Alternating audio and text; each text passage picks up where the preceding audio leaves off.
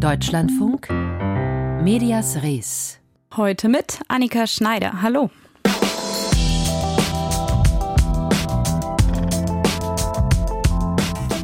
Wir besuchen heute einen Kindergarten in Sachsen-Anhalt, der im vergangenen Herbst weltweit für Empörung gesorgt hat. So beschrieb es der MDR. Diese Kita, um die es geht, die ist nach Anne Frank benannt und hatte im Rahmen eines neuen Konzepts auch über einen neuen Namen nachgedacht.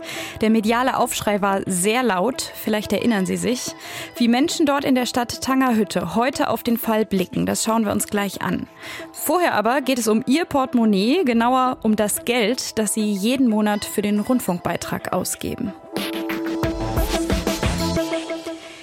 18,36 Euro zahlen Sie bzw. zahlt Ihr Haushalt pro Monat und Sie finanzieren damit das Programm der öffentlich-rechtlichen Sender. Von der Infosendung am Morgen im Radio bis hin zur Talkshow oder zum Fernsehkrimi am Abend. Ab Januar soll dieser Preis nun steigen, dann könnten es pro Monat 18,94 Euro sein, also 58 Cent mehr. Und diese Zahl ermittelt hat die KEF, eine unabhängige Kommission mit Expertinnen und Experten vor allem aus der Medienwirtschaft.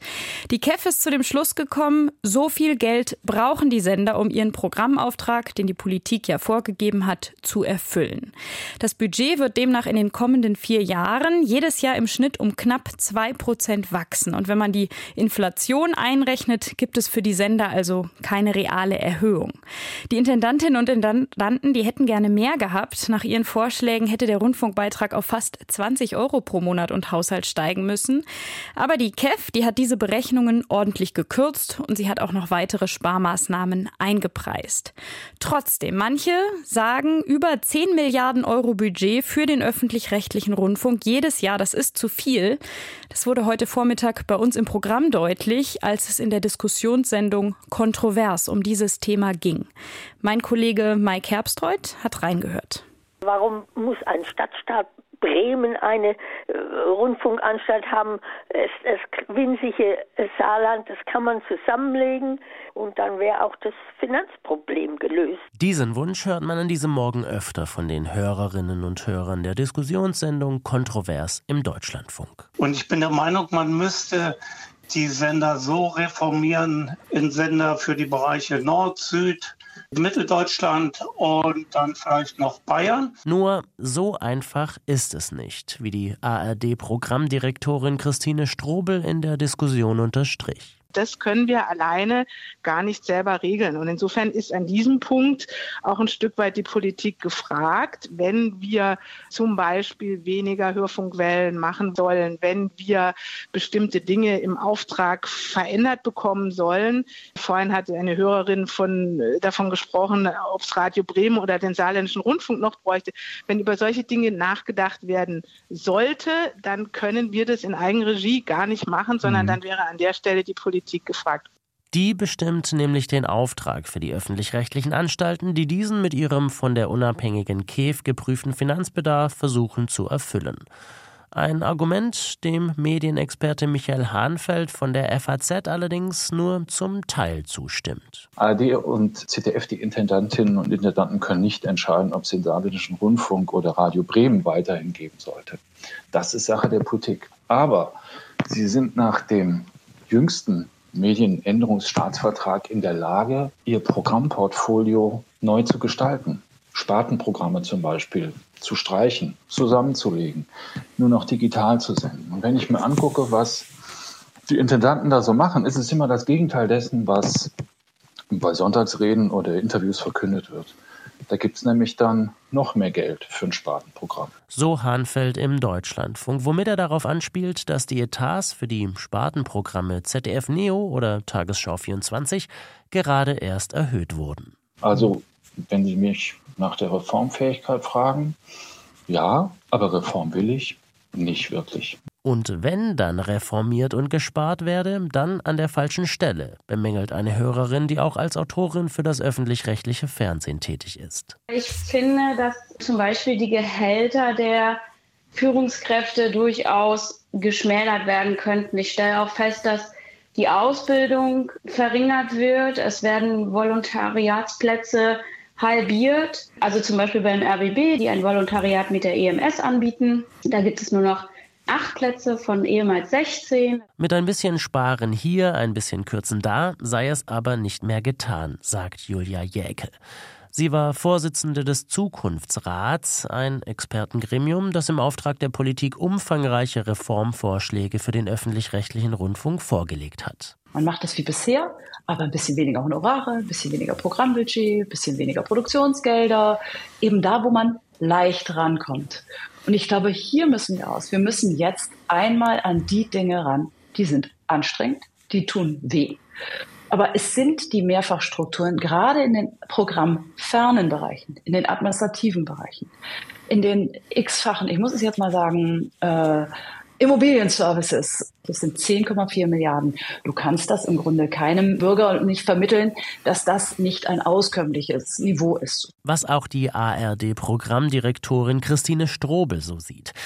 Das bisherige System komme an seine Grenzen. Es brauche jetzt einen großen Wurf, den aber nur Sender und Politik gemeinsam schaffen könnten. Es geht ja am Ende doch darum, ob der öffentlich-rechtliche Rundfunk schleichend an Bedeutung verliert oder bedeutsam bleibt. Und deswegen glaube ich dran, dass wir die Kraft finden müssen, die die Verantwortung in den Sendern tragen, aber auch die Politik, die wir für bestimmte Strukturreformen eben auch brauchen. Wir müssen zu einer gemeinschaftlichen Lösung kommen. Und die wird nicht innerhalb einer Beitragsperiode zu lösen sein, sondern wird einen größeren Zeitraum in Anspruch nehmen. Die ARD-Programmdirektorin Christine Strobel und viele andere Stimmen zur Beitragsdebatte. Dass die Medienpolitik eine wichtige Rolle spielt, das klang gerade schon an und genau da fragen wir jetzt noch ein bisschen weiter nach. Denn der Rundfunkbeitrag kann nur dann angepasst werden, wenn alle 16 Bundesländer zustimmen. Und sechs Länder haben bereits angekündigt, sie seien mit einem höheren monatlichen Beitrag nicht einverstanden. Der zuständige Minister aus NRW, Nathanael Leminski von der CDU, hat sich in der Vergangenheit differenziert differenzierter geäußert. Er hat gefordert, dass der Beitrag möglichst stabil bleibt.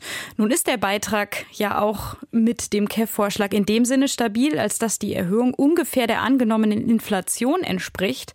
Und deswegen habe ich soeben kurz vor der Sendung Nathanael Leminski gefragt, wird NRW der Erhöhung um 58 Cent zustimmen, die die Expertenkommission KEF da jetzt ausgerechnet hat?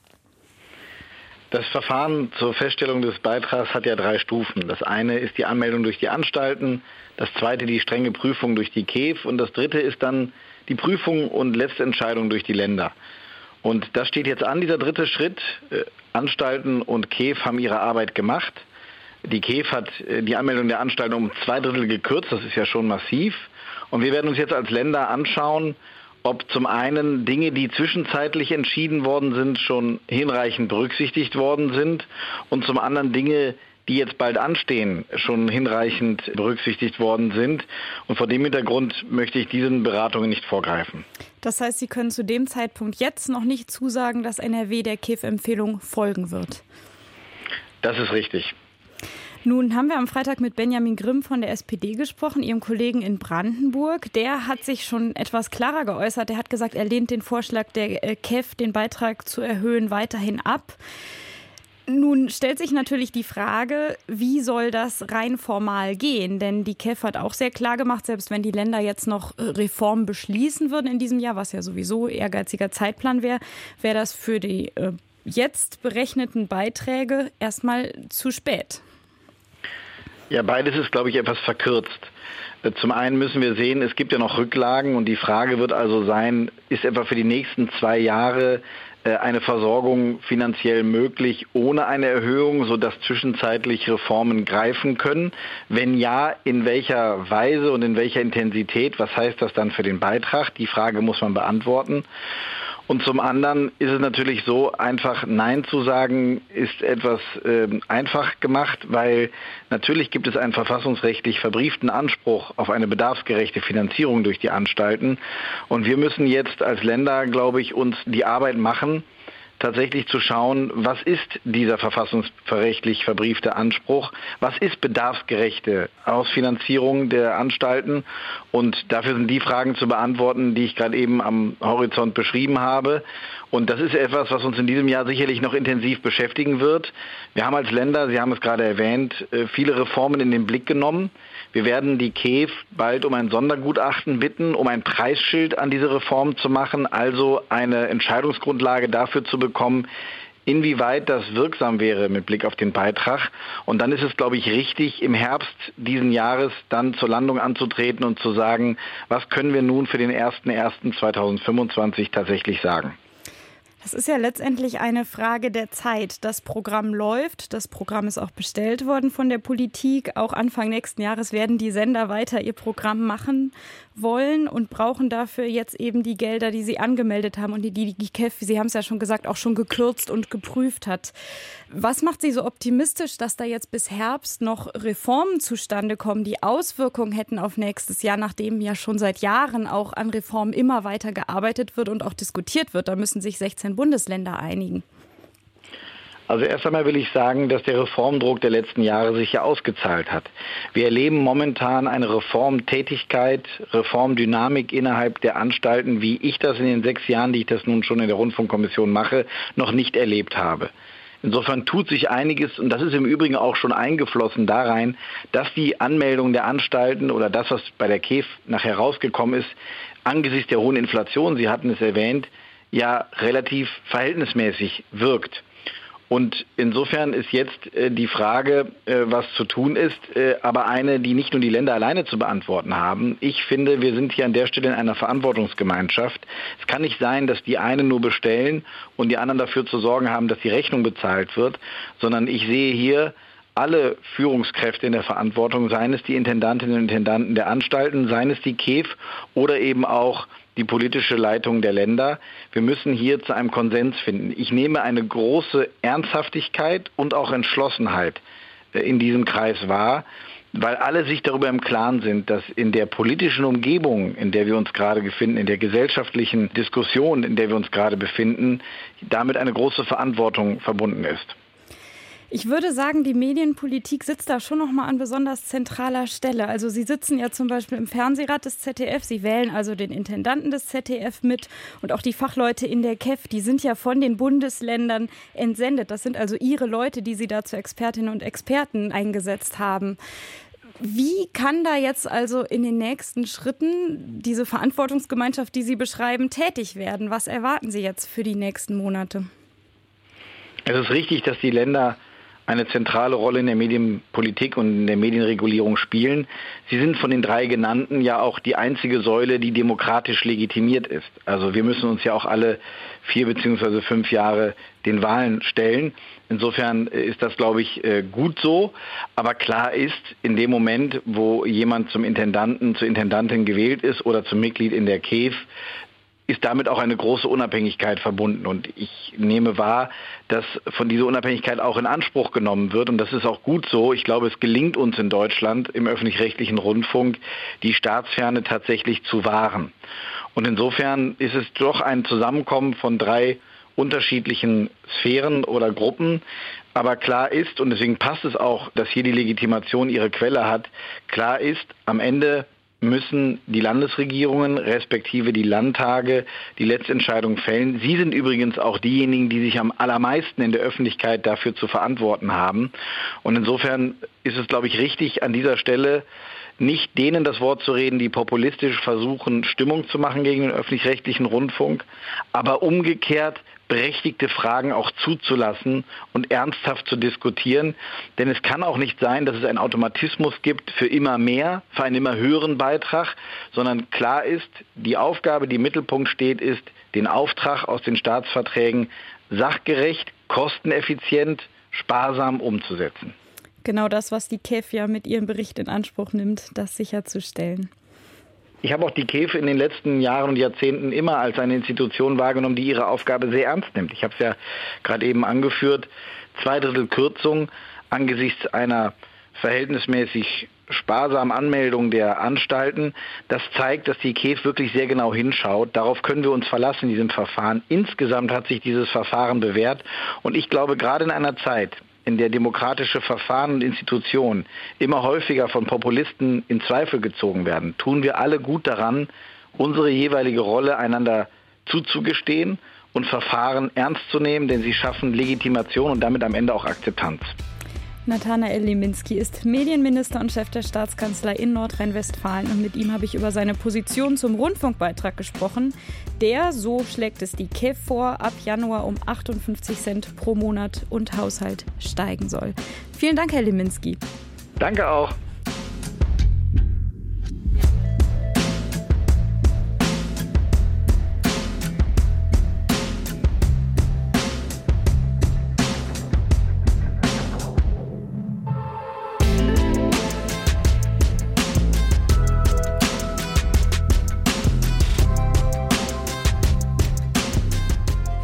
Medias Res hier im Deutschlandfunk. Eine blühende Medienlandschaft gab es noch vor ein paar Jahren in Afghanistan, auch mit vielen Journalistinnen und Programmen für Frauen. Dann kamen die Taliban und haben gleich beides eingeschränkt. Zum einen die Rechte von Frauen, aber auch die Pressefreiheit. Jetzt folgte die nächste Meldung. Einige Medien in Afghanistan dürfen keinen Kontakt mehr zu Mädchen aufnehmen. Die Geschichte dahinter kennt Charlotte Horn. Die Taliban werfen den Radio- und Fernsehredaktionen vor, in ihren Bildungsprogrammen unmoralische Inhalte zu verbreiten. Dieses Verhalten verletze die von den Taliban gepredigte strenge Auslegung des Islams. Die neue Regel gilt zunächst nur für die Provinz Khost im Osten von Afghanistan. Mädchen dürfen ab sofort keine Interviews mehr geben oder an Call-in-Sendungen teilnehmen. Verstöße würden strafrechtlich verfolgt, heißt es in der Anordnung. Ein afghanischer Journalistenverband kritisierte das Verbot. Bürger hätten das Recht auf freien Zugang zu Informationen Informationen. Vor einem halben Jahr hatten die Taliban in einer südlichen Provinz jegliche weibliche Stimmen im Radio und im Fernsehen verboten, auch in Werbeclips. Die Taliban haben die Rechte von Frauen und Mädchen seit ihrer Machtübernahme vor fast drei Jahren stark eingeschränkt. Mädchen dürfen nur bis zur sechsten Klasse in die Schule gehen. Höhere Bildung ist ihnen verwehrt. Und trotzdem bilden sich Mädchen und Frauen in Afghanistan weiter. Zum Beispiel mit Hilfe von Radio- und Fernsehsendungen oder im Unterricht an geheimen Schulen. Andere machen Online-Abschlüsse an Schulen Hochschulen und Universitäten im Ausland. Charlotte Horn berichtete.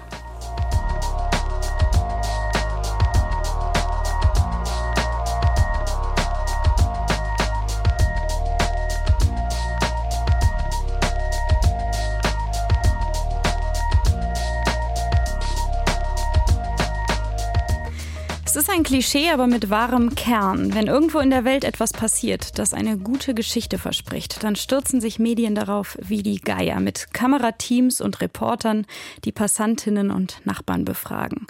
Und wenige Tage später ist das Thema durch und die Journalistentrupps sind weg. Und dann? Was nach dem Medienrummel bleibt, wollen wir uns genauer anschauen, und zwar in einer Kleinstadt in Sachsen-Anhalt, in Tangerhütte in der Altmark.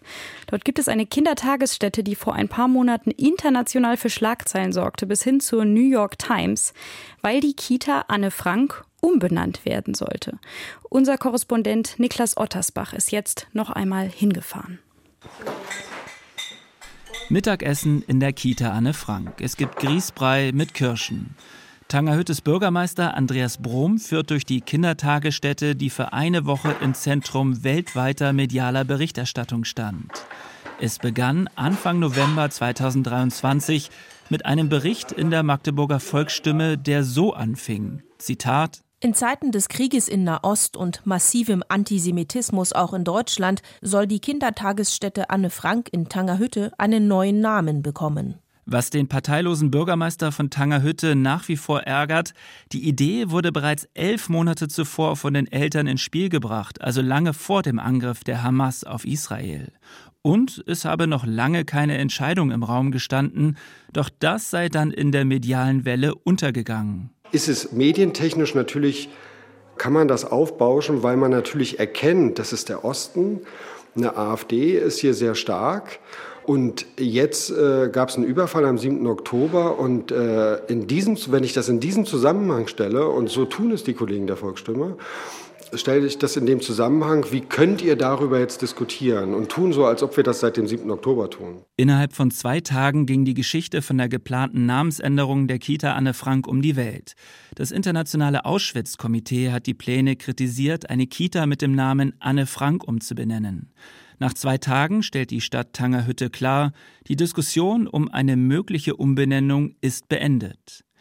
Gut drei Monate später. Andreas Brom will beim Rundgang durch die Kita Anne Frank in Tangerhütte zeigen, hier hat sich in den letzten anderthalb Jahren einiges verändert. Ein neues Konzept mit offenen Gruppen mit mehr Elternbeteiligung. Alles neu soll das nicht auch nach außen sichtbar werden. So sei damals die Idee entstanden, einen neuen Namen zu finden, sagt Tangerhüttes Bürgermeister. Und aus diesem Prozess kommt natürlich so eine, auch eine, eine Selbstbewusstsein, wo man sagt, Mensch, da kann es doch noch weitergehen. Wir wollen einen Verein gründen, der Anne Frank heißt. Und wir wollen das noch. Und könnte man nicht da? So. Und da denke ich so, okay, wir können da mal drüber nachdenken. Im Sommer letzten Jahres besucht dann der Tangerhütter Ortschaftsrat die Kita Anne Frank. Auch die Diskussion über eine mögliche Namensänderung ist Thema.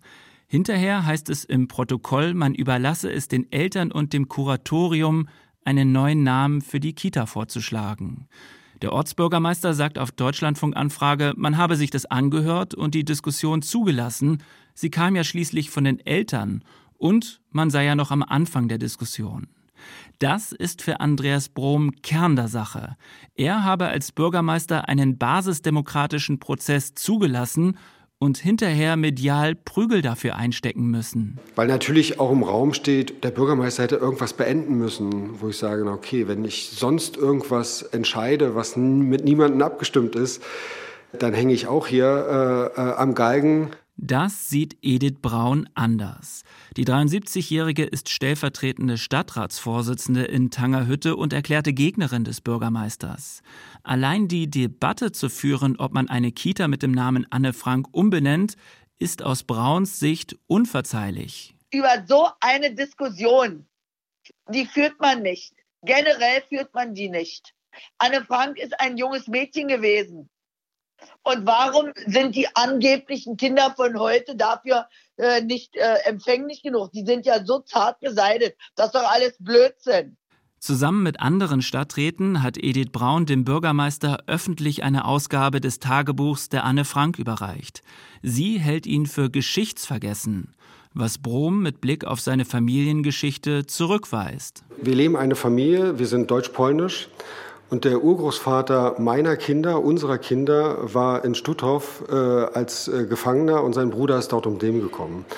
Dann braucht man uns, glaube ich, keine Vorhaltung machen, ob wir irgendwie geschichtsvergessen sind, sondern sie sind tief in unserer Familiengeschichte verankert. So ist die Lage in Tangerhütte. Das Medienecho ist abgeklungen. Die Kita-Mitarbeiter haben inzwischen eine interkulturelle Schulung gemacht. Für Edith Braun und andere Stadträte reicht das alles nicht. Sie haben zunächst Brums Stellvertreterin abgewählt. Ja, und, äh, und wir werden auch versuchen, den Bürgermeister abzuwählen. Dazu braucht man allerdings eine sehr hohe Mehrheit und dann müssen alle da sein. Keiner darf krank sein, in Urlaub sein und und und. Die Geschichte mit der Kita Anne Frank sei nicht der alleinige Grund für den Abfallantrag.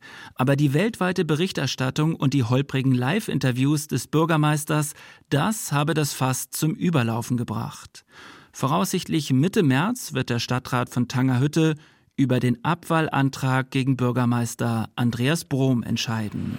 In Tangerhütte ist das Thema also noch nicht durch. Niklas Ottersbach war für uns dort. Im Büchermarkt treffen Sie gleich auf scharfe Zähne, nämlich auf den weißen Hai. Mein Name ist Annika Schneider. Tschüss.